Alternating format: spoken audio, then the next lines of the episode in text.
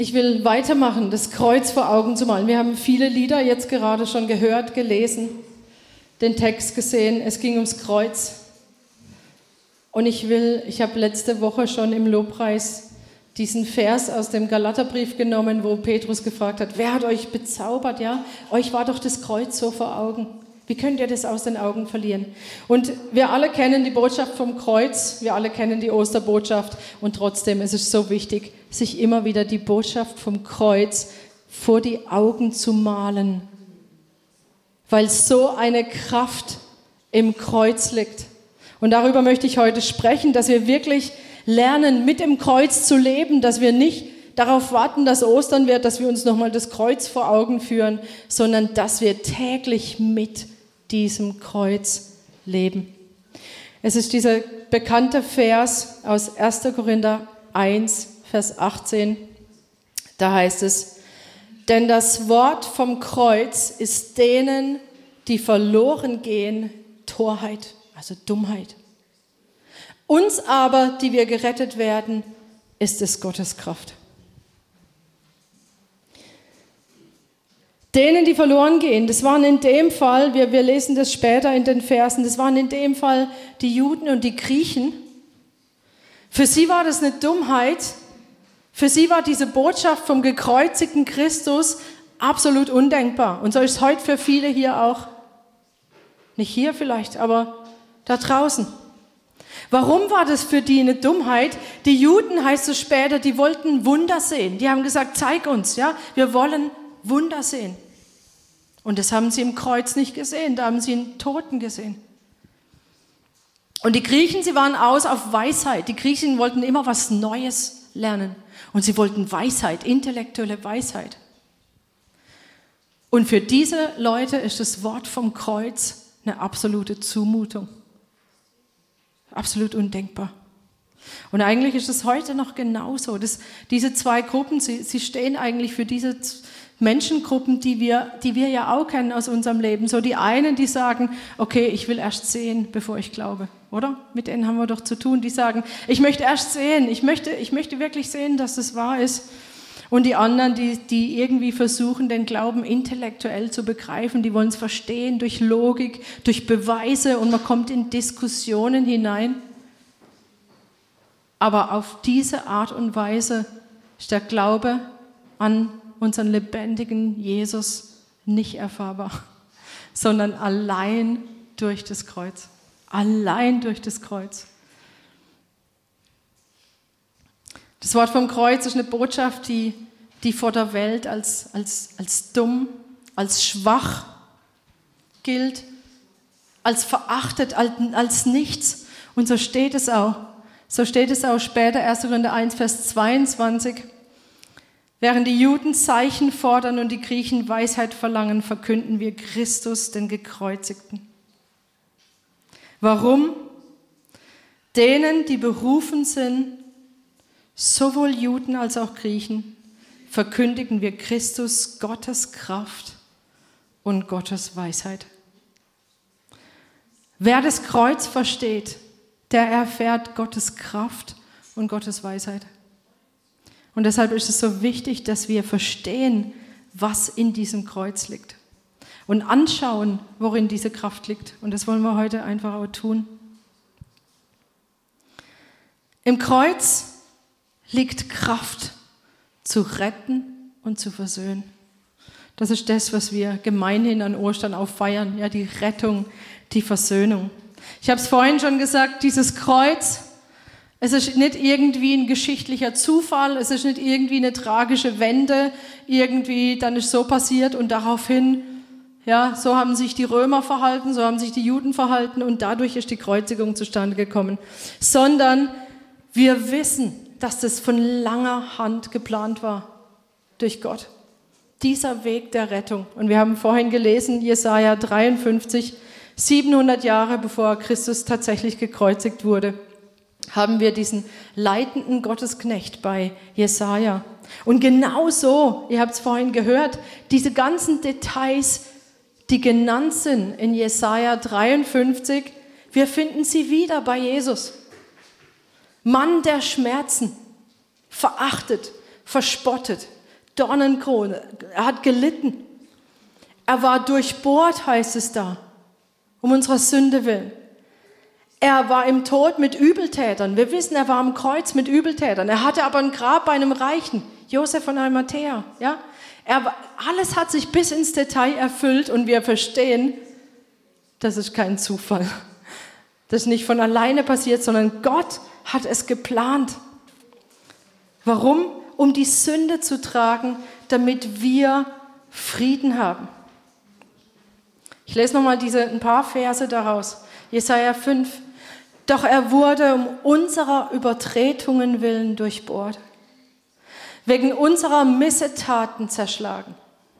Die Strafe lag auf ihm, damit wir Frieden hätten. Und durch seine Wunden sind wir geheilt. Und es ist nicht einfach nur so passiert, sondern in Vers 10 heißt es, es gefiel dem Vater sogar. Das ist eine Stelle, bei der habe ich schon ein paar Mal geschluckt, wo es heißt, es gefiel dem Vater, ihn zu zerschlagen. Er ließ ihn leiden.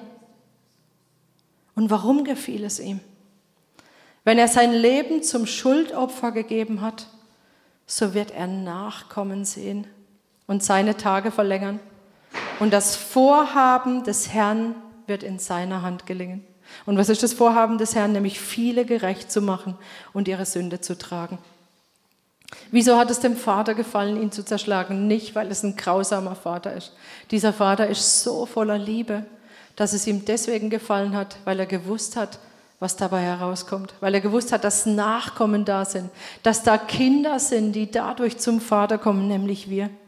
Um endlich diese Versöhnung zu schaffen zwischen uns und dem Vater, um endlich in diese Bestimmung hineinzukommen, für die wir geschaffen sind. Und das hat Gott gesehen und deshalb hat es ihm gefallen. Nicht die Sache an sich hat ihm gefallen, aber es hat ihm gefallen, weil er wusste, was dadurch zustande kommt. Nämlich das, was wir auch in Kolosser, im Kolosserbrief finden, wo es heißt, Kolosser 1, Vers 20, um durch ihn, nämlich durch Christus, alles mit sich zu versöhnen, indem er Frieden gemacht hat durch das Blut seines Kreuzes. Ohne Kreuz kein Friede mit Gott. Ohne Kreuz kein Friede mit Gott. Ohne Blutvergießen keine Vergebung. Und so liegt im Kreuz diese Kraft, uns zu Gott zurückzubringen. Im Kreuz liegt diese Kraft, dass wir versöhnt sind mit dem Vater, dass wir dieses Vorhaben, was Gott schon lange vorhatte, dass es zustande kommt.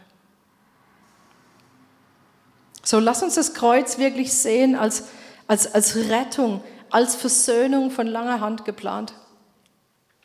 Aber das Kreuz ist nichts ohne die Auferstehung. Weil im Kreuz diese Kraft liegt, nicht nur zu versöhnen und zu retten, sondern neues Leben zu geben, nämlich ewiges Leben zu geben. Es bleibt nicht einfach nur dabei, Schuld zu vergeben, sondern ein neues Leben kommt dabei raus. Und das geht nur mit der Auferstehung. Denn wenn Christus nicht auferstanden ist, dann ist alles, was wir hier machen, absolut vergeblich. Alles. Dann können wir nach Hause gehen. Und so lesen wir es auch in 1. Korinther 15, 17 wo es heißt, wenn aber Christus nicht auferweckt ist, so ist euer Glaube nichtig. So seid ihr noch in euren Sünden. So, wenn wir das Kreuz anschauen, wir müssen immer auch die Auferstehung mit anschauen.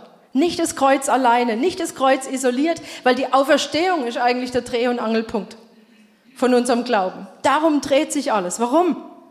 Ohne Auferstehung kann das Kreuz nichts für uns tun. Obwohl Gott sein Leben gegeben hat. Aber es könnte nichts für uns tun, wenn er im Tod geblieben wäre. Und ich möchte euch ein bisschen zurücknehmen ins 11. Jahrhundert. Ähm, da gab es in der Kirchengeschichte eine große Spaltung. Und zwar gab es eine Spaltung zwischen der Ostkirche und zwischen der Westkirche. Und in der Ostkirche, da kamen die ganzen orthodoxen Kirchen dann heraus. Ja, also russisch-orthodoxe Kirche, ähm, griechisch-orthodoxe Kirche, das war die Ostkirche. Und dann gab es die Westkirche, das war die katholische Kirche. Und einer dieser Punkte, wieso es, also es war nicht der einzige, aber ein wesentlicher Unterschied in dieser Spaltung bestand darin, worauf die Betonung liegt. Also wo liegt der Schwerpunkt? Und die Westkirche, die hat einen Schwerpunkt gelegt auf Karfreitag, auf den Tod von Jesus. Sie haben das betont und deshalb findet ihr auch in der katholischen Kirche diese ganzen Kreuzwege. Und habt ihr euch die Kreuze angeschaut?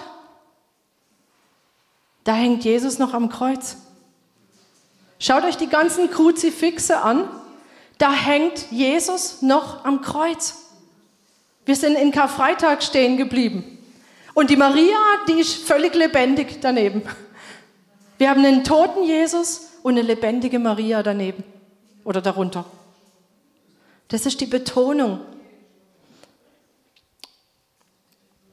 Diese ganzen Kruzifixe, ja, ihr werdet es überall finden, auch in den Kirchen, an den ganzen Gemälden meistens. Und Maria schaut einem an, irgendwie voller Liebe und voller Barmherzigkeit.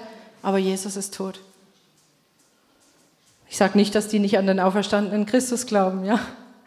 Aber ich sage, die Betonung ist ganz klar auf diesem Kreuzestod. Und wie ist es in der Ostkirche?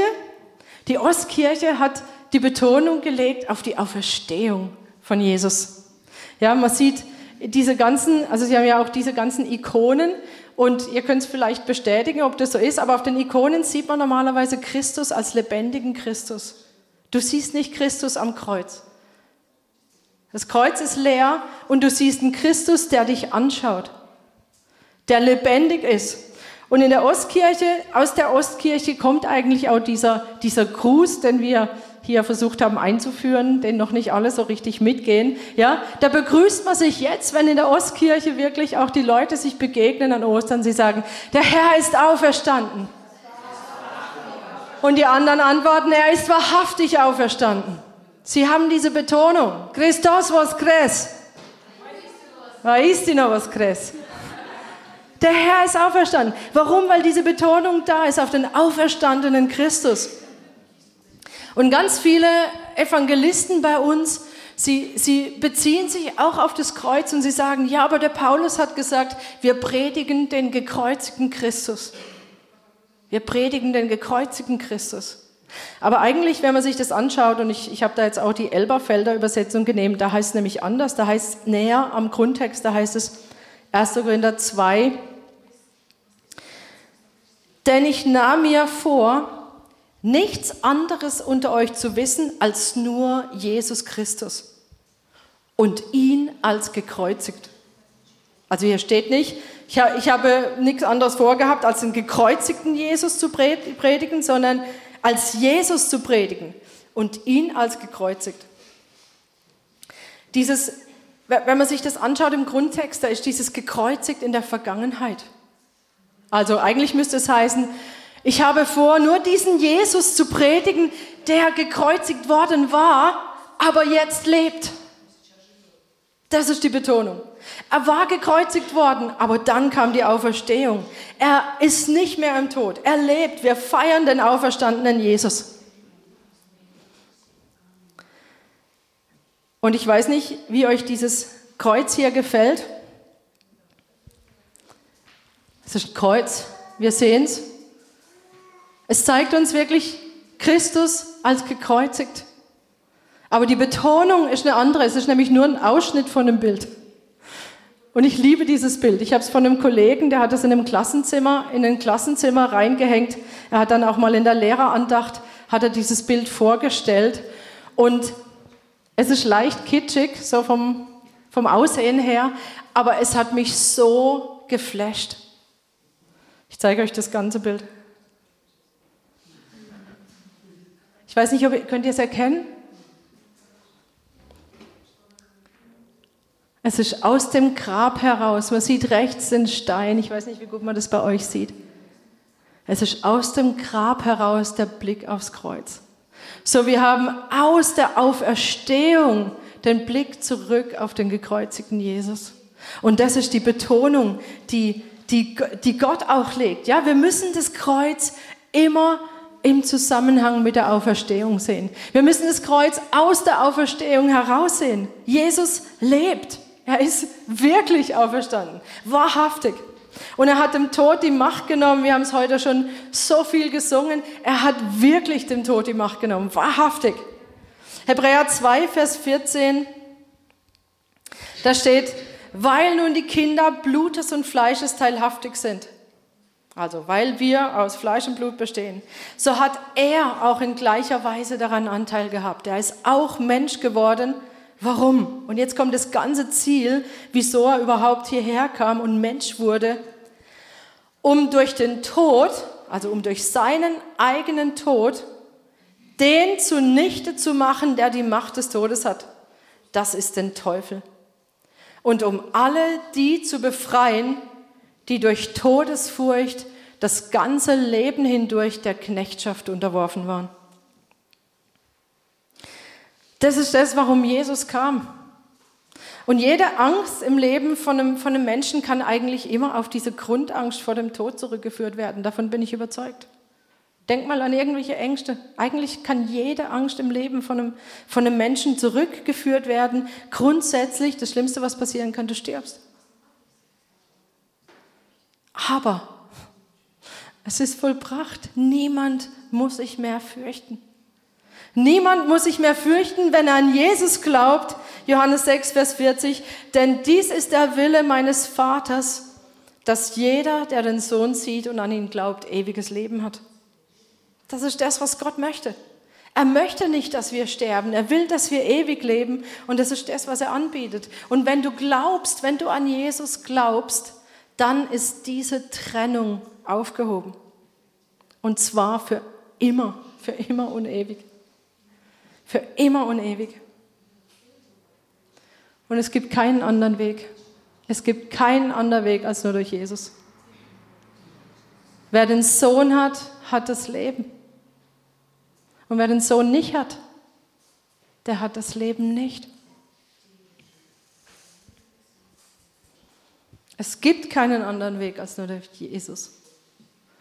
Und wenn du heute hier bist und Jesus ist noch nicht dein Herr und dein Retter, dein Erlöser, dann lass dich retten. Egal, ob du das weißt oder nicht, da ist diese Trennung von deinem Vater. Da ist diese Trennung von deiner eigentlichen Bestimmung. Ob du es wahrhaben möchtest oder nicht, ob du das so siehst oder nicht.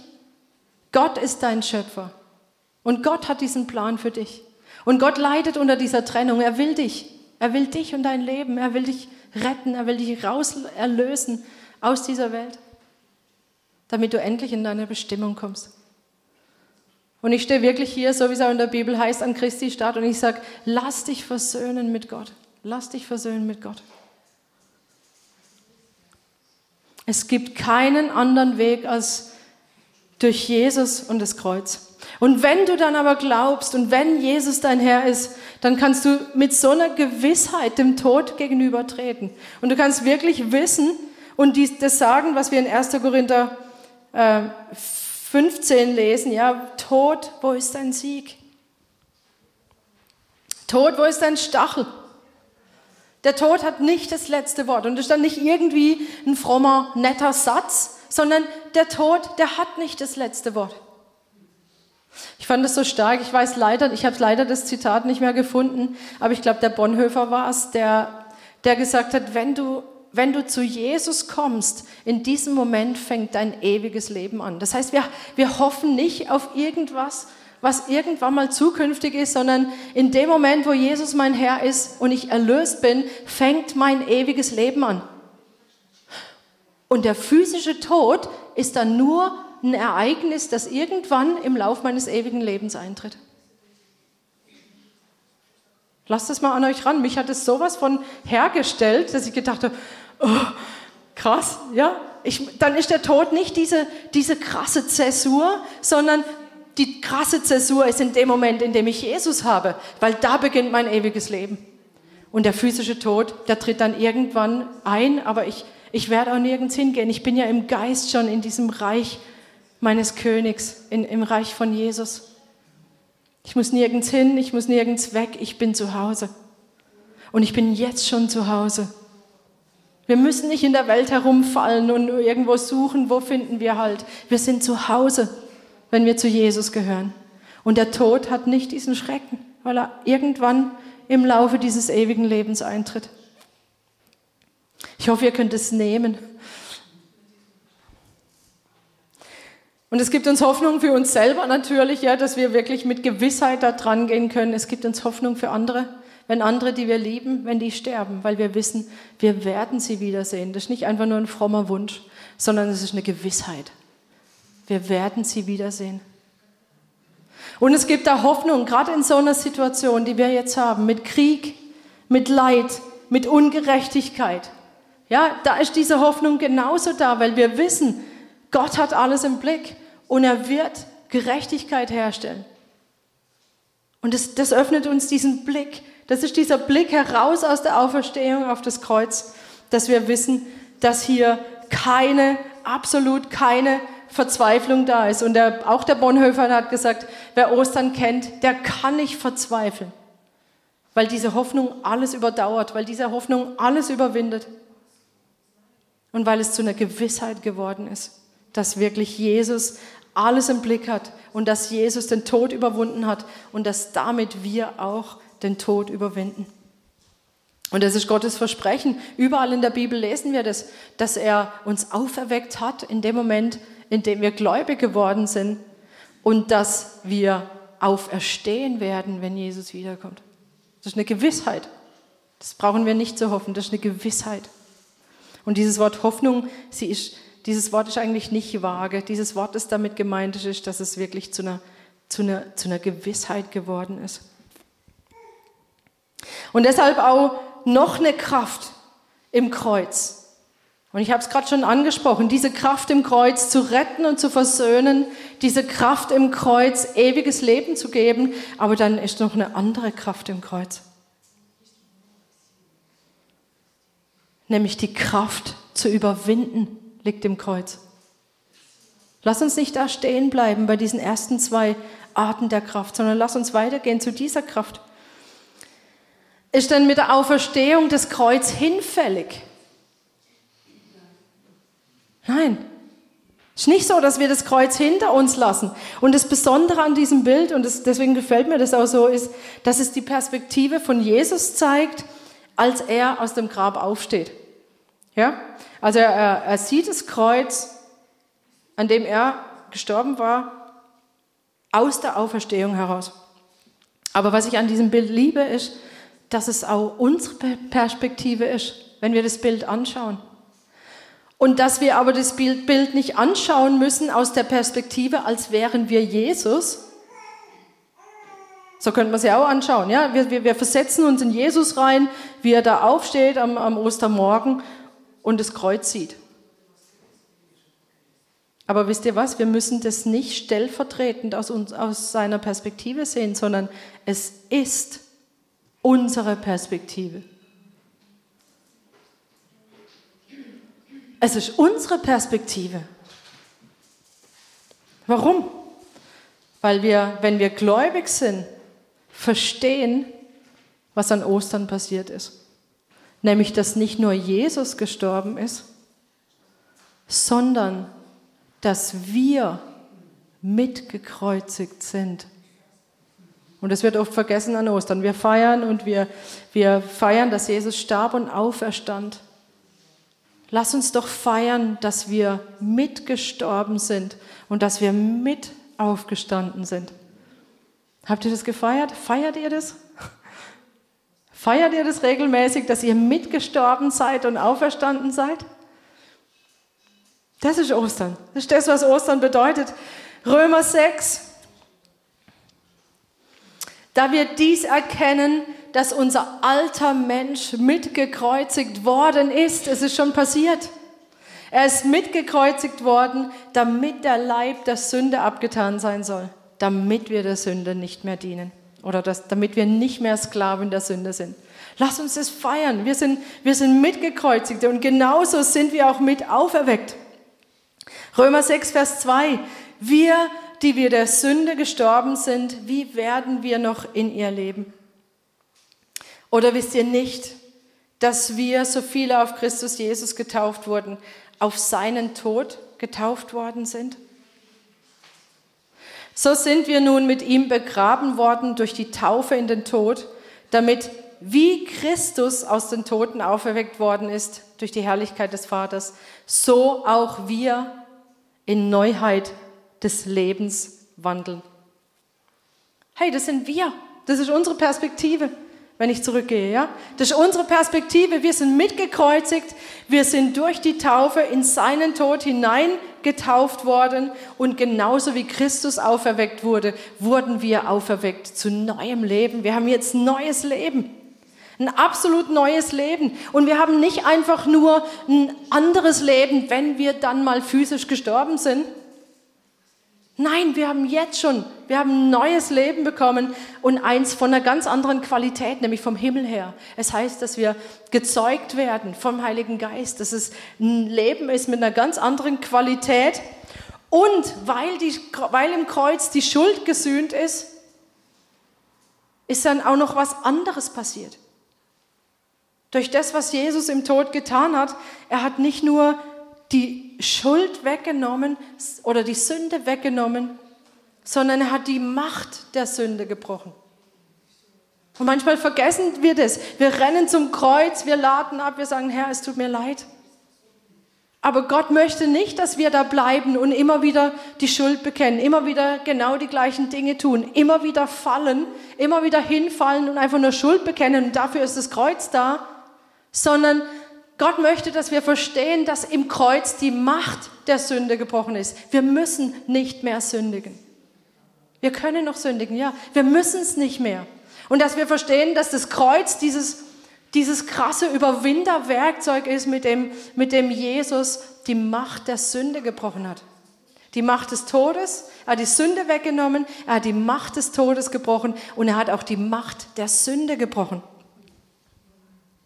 Das lesen wir. Das lesen wir im ganzen Römer 6, lesen wir, wieso wir mitgekreuzigt sind, damit genau das passiert. Warum? Weil unser alter Mensch ein Sklave der Sünde war. Wir, wir mussten sündigen. Ja? Wir, waren, wir waren im System dieser Welt gefangen. Und dann kommt das Kreuz und macht ein Ende mit dem Bösen. Dann kommt das Kreuz und macht ein Ende mit dem Selbst, mit diesem ganzen Egoismus, macht ein Ende mit dem Stolz, macht ein Ende mit meiner Sünde. Dadurch, dass er die Macht der Sünde bricht.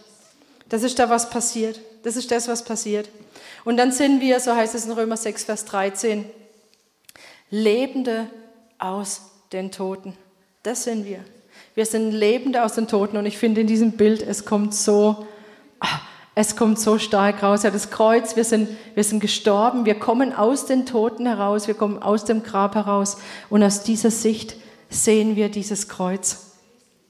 Das heißt, wir verstehen, wir müssen nicht mehr. Und jedes Mal, wenn wir dieses Kreuz sehen, verstehen wir, wir müssen nicht mehr. Und wenn das jeder von uns an sich heranlässt, genau in den Versuchungen, genau in den Situationen, wo es hart auf hart geht, da bete ich, dass der Heilige Geist uns das Kreuz vor Augen malt und wir dann dieses Kreuz nehmen und mit diesem Kreuz wissen, dass die Macht der Sünde gebrochen ist und dass wir anders können. Ja, wir können auch anders. Dann kann das Kreuz zu einer krassen Überwinderwaffe werden, wenn wir es verstehen. Und so viele von uns reduzieren dieses Kreuz auf Vergebung der Schuld und wir wissen, dass Jesus daran gestorben ist. Aber ich, ich wünsche mir, dass wir viel mehr noch diesen Blick haben und verstehen, dass wir dass dieses Kreuz bedeutet, dass wir selber mitgekreuzigt sind und dadurch eine Wahl haben, eine Wahl haben, das Richtige zu tun dass dadurch alle Kraft da ist, alle Autorität, mit der Jesus auferweckt worden ist und mit der wir auch auferweckt wurden. Die Bibel ist voll davon. Dass wir verstehen, dass in diesem Kreuz das ein Sinnbild ist für diese Autorität, wenn wir das Kreuz aus der Auferstehung heraussehen. Und wenn wir das verstehen, was das bedeutet, dann wird das Kreuz zu einer Kraft in unserem Leben, der keine andere Macht und Kraft widerstehen kann. Und alles muss ich beugen. Alles muss ich beugen. Der Paulus schreibt an die Galater, mir sei es fern, mich zu rühmen als nur des Kreuzes unseres Herrn Jesus Christus, durch das mir die Welt gekreuzigt ist und ich der Welt. Wenn ich, wenn ich, wenn ich diese Perspektive habe, ja, dann wird das Kreuz für mich zu einer, zu einer krassen Waffe, mit der ich umgehen kann mit jeder Art von Situation. Und vielleicht kennt ihr auch dieses Lied. Ich fand es, ich fand es früher immer so ein bisschen unlogisch. Wir haben es erst vor kurzem gesungen, was heißt, ich bin entschieden zu folgen Jesus. Ah, ich glaube, das war in der Jugend. Und da heißt es in einem Vers, ähm, die Welt liegt hinter mir, das Kreuz steht vor mir. Habt ihr das auch schon mal gesungen? Die Welt liegt hinter mir, das Kreuz steht vor mir. Und ich habe immer so gedacht, hä, eigentlich die Welt liegt hinter mir und das Kreuz liegt doch auch hinter mir, weil ich bin doch erlöst. Habt ihr das auch schon mal gedacht? Das Kreuz liegt doch auch hinter mir. Ich bin doch jetzt erlöst. Ich bin doch jetzt bei Jesus. Es ist aber eigentlich nichts anderes als dieser Vers aus dem Galaterbrief, stimmt? Das Kreuz, durch das mir die Welt gekreuzigt ist und ich der Welt. Also die Welt liegt hinter mir und das Kreuz liegt vor mir, weil das eine tägliche Sache ist. Das Kreuz zu sehen und durch das Kreuz diese Autorität und diese Kraft zu haben, im Leben zu widerstehen, im Leben zu überwinden, täglich in dieser Kraft zu leben, die aus dem Kreuz herauskommt. Und das wünsche ich mir, dass wir das noch viel mehr sehen an Ostern dass der Fokus auf diesen lebendigen Christus kommt und dadurch auch auf diesen lebendigen Christus in mir. Das ist das, was er zeigen will. Dass er sagt, ihr seid genauso Lebende aus den Toten wie Christus. Und der Christus ist lebendig in euch durch den Heiligen Geist. So nehmt diese Kraft, lebt in dieser Autorität. Das Kreuz ist nicht hinfällig, sondern das Kreuz wird ein täglicher Begleiter für euch, indem ihr diese Kraft erfahrt. Ein täglicher Begleiter. Wenn ihr es nicht reduziert nur auf die Sündenvergebung, sondern wenn ihr versteht, was für eine krasse Kraft in diesem Kreuz liegt, zu überwinden, weiterzugehen, in Autorität dem Feind entgegenzutreten, weil wir wissen, dass er am Kreuz die Mächte über die Mächte triumphiert hat, weil wir wissen und verstehen, dass er die Mächte zur Schau gestellt hat an diesem Kreuz. Und dann steht das Kreuz vor uns und wir wissen genau, was wir zu tun haben. Und ich möchte irgendwie, ich habe diesen Impuls, dass wir das nochmal aufgreifen, auch von letzter Woche. Ähm, Irina hat es auch weitergegeben, dass wir verstehen, dass wir bei aller Boshaftigkeit, die wir in der Welt sehen, sei es dieser Krieg, sei es Ungerechtigkeit, sei es Verfolgung in der Welt, sei es Missbrauch, sei es Ungerechtigkeit, Unrecht, das wir hier, auch hier in unserem Land erleben, dass wir verstehen, dass wir es immer mit dem gleichen Feind zu tun haben und mit der gleichen Macht dahinter, mit dem gleichen Geist dahinter.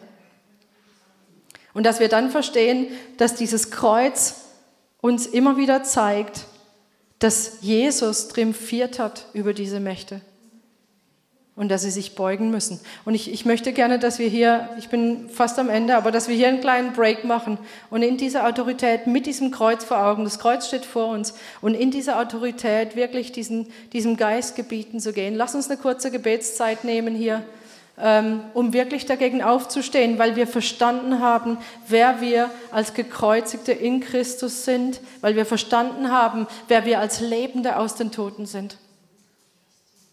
Wollt ihr da mitgehen? Wenn du zu Christus gehört, gehörst, dann nimm jetzt dieses Kreuz und was es bedeutet. Und wir gehen dagegen vor. Es macht einen Unterschied, wenn Gemeinde betet. Gott wartet darauf, dass seine Gemeinde seinen Willen ausspricht in diesen Machtbereich des Teufels hinein. Und er muss weichen. Er muss weichen, weil Jesus am Kreuz triumphiert hat.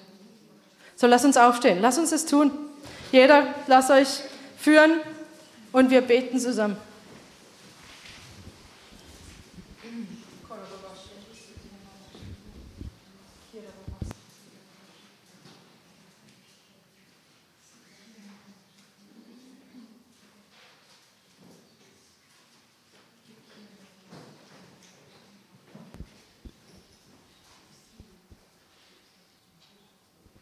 Jesus, wir glauben, dass du in deiner Autorität die dir vom Vater verliehen wurde, durch diese Kraft der Auferweckung, dass du den Triumph gehalten hast über diese Mächte und Gewalten der Himmelswelt. Wir glauben das und wir sehen das. Wir sehen, wie du dem Tod die Macht genommen hast und dass genauso sich auch jedes Unrecht beugen muss, wo dein Name ausgesprochen wird. Und so nehmen wir deinen Willen, so wie es in deinem Wort offenbart ist, und wir sprechen das hier in diese sichtbare Welt hinein, in diesen Machtbereich des Teufels, dass sich Unrecht beugen muss. Wir beten auch in diesem Krieg, dass sich Unrecht beugt, dass jede Aggression und Gewalt zurückgedrängt wird durch deinen mächtigen Namen. Wir beten, dass diese Geister sich beugen und fliehen müssen. Wir beten, dass hier wirklich dein Recht hineinkommt und das Unrecht geht in Jesu Namen. Halleluja. Ich sehe das Kreuz und nichts anderes muss ich sehen. Ich sehe das Kreuz, komm und glaube ruft es mich. Kein anderer Weg, der zur Freiheit führt, um Vergebung zu erfahren. Kein anderer Ort, wo der Preis für mich bezahlt ist. Kennt ihr dieses Lied? Ich sehe das Kreuz, ich, ich bete wirklich, dass uns das Kreuz immer wieder vor Augen gemalt wird oder dass wir es uns selber vor Augen malen. Dass wir nicht vergessen und dass wir verstehen, die Welt liegt hinter mir und das Kreuz steht vor mir und es ist gut, dass es da steht.